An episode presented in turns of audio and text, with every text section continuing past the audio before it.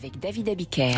L'écho du monde chaque jour à 7h40 avec Christian Macarian. Bonjour Christian. Bonjour David. C'est l'info internationale principale de cette matinée et sans doute de cette journée. Un probable coup d'État au Gabon. On va y revenir dans un instant. Avant cela, nous regardons Christian vers le sud de l'Ukraine en direction de la mer d'Azov à Robotiné. Les forces armées ukrainiennes semblent avancer de manière significative même si les combats restent atrocement durs et s'ils s'accompagnent de pertes terribles. En face, les Russes accusent le coup, mobilisent leurs meilleures unités et ont bombardé Kiev aussi cette nuit. Peut-on croire cette fois donc à une percée ukrainienne? Alors écoutez, David, je ne sais pas s'il y a une percée, mais incontestablement, il y a une avancée. Nous sommes, pardon, au 552e jour de guerre en Ukraine.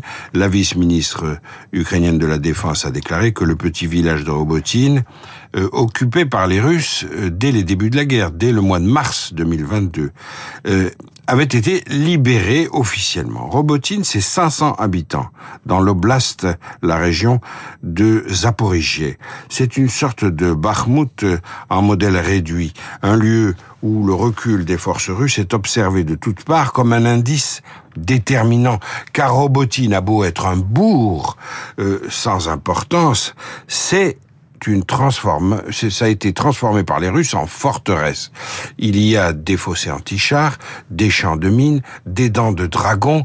C'est la première ligne, ce qu'on appelle la première ligne, celle qui doit être infranchissable pour les Ukrainiens. Et Robotine est un nœud. Or, si Robotine a été transformée en forteresse par les Russes, nous savons tous qu'une forteresse n'attend qu'une brèche. Et c'est bien ce que les Ukrainiens ont opéré, une brèche, en prenant Robotine.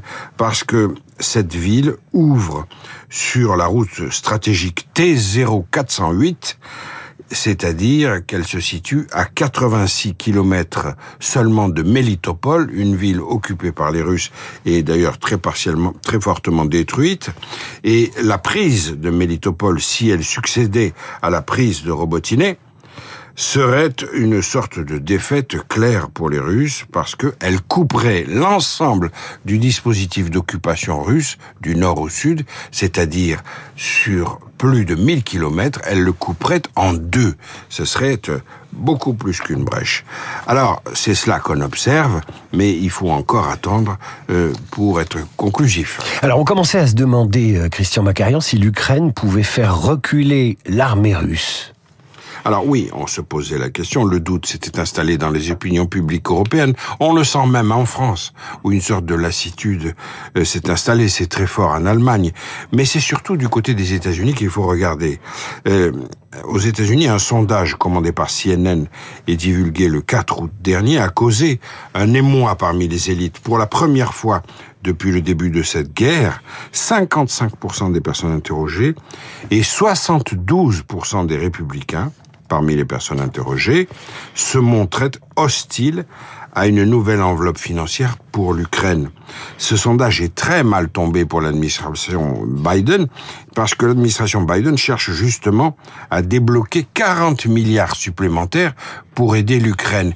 40 milliards qui, je le rappelle, viendraient s'ajouter aux 43 milliards déjà euh, offerts par euh, les États-Unis à l'Ukraine. C'est une somme considérable. Alors pourquoi ces 40 milliards et cette nouvelle enveloppe voulue par Biden? Parce qu'un débat féroce se produit à l'heure actuelle au sein des spécialistes des questions militaires aux États-Unis, et ce débat oppose ceux qui estiment que l'on ne peut pas espérer de meilleurs résultats de la part de l'Ukraine si on ne lui confie pas davantage de matériel performant.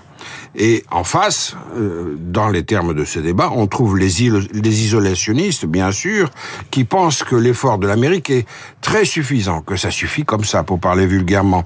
Euh, L'Amérique a assez dépensé par euh, pour l'Ukraine, pensent les, les isolationnistes. On reconnaît donc dans ce deuxième camp les amis les partisans, les fidèles, voire les affidés de Donald Trump. Entre républicains et démocrates, c'est clair, l'Ukraine sera au cœur de la campagne présidentielle de 2024. Alors cette question renvoie bien sûr à la, à la question des livraisons de nouveaux armements susceptibles de surprendre les Russes. On pense évidemment en tout premier lieu à la livraison d'avions F-16 américains qui a déjà été décidée la semaine dernière par les Pays-Bas et le Danemark. Et Volodymyr Zelensky, le président ukrainien, affirme que ces avions feraient définitivement pencher la balance en faveur de l'Ukraine. Donc la victoire de Robotiné est à inscrire dans ce raisonnement global.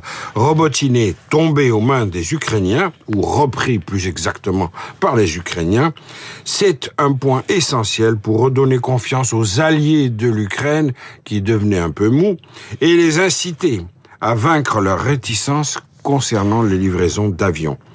La France, par exemple, pourrait, dit-on, livrer des Mirage 2000 pour l'instant, le sujet est classé secret défense, donc à suivre. Robotiné, 500 habitants et pourtant une importance stratégique et sans doute décisive pour la suite de ce conflit qui malgré tout euh, s'enlise. On posera aussi la, question tout à l'heure à 8h15 à Hubert Védrine qui sera l'invité de, de, cette matinale. L'info de cette matinale, info internationale, Christian Macarian, c'est le coup d'État au Gabon. Que pouvez-vous nous en dire? Bah Écoutez, déjà, il faut rappeler qu'à la tête du pays se trouve depuis 14 ans euh, Monsieur Ali Bongo Ondimba, le fils de, de notre Bongo préféré. qui briguait son troisième mandat présidentiel. Son troisième mandat présidentiel et qui a obtenu samedi dernier 64,27% des suffrages exprimés. Dans la foulée, il a coupé Internet, il a interdit tous les médias français. Tout à fait. Et cette nuit, les militaires sont apparus à la télévision et selon un scénario déjà éprouvé au Niger par exemple, c'est les militaires de la garde présidentielle, donc la garde prétorienne du même Ali Bongo, qui paraissent à la télévision et qui proclament qu'ils mettent fin au régime en place. Les frontières sont fermées, le pays est coupé du reste du monde. Pour l'instant, c'est une confusion totale, mais on se rapproche d'un schéma qu'on a hélas tristement connu et que nous évoquions ensemble, cher David, hier matin à ce micro.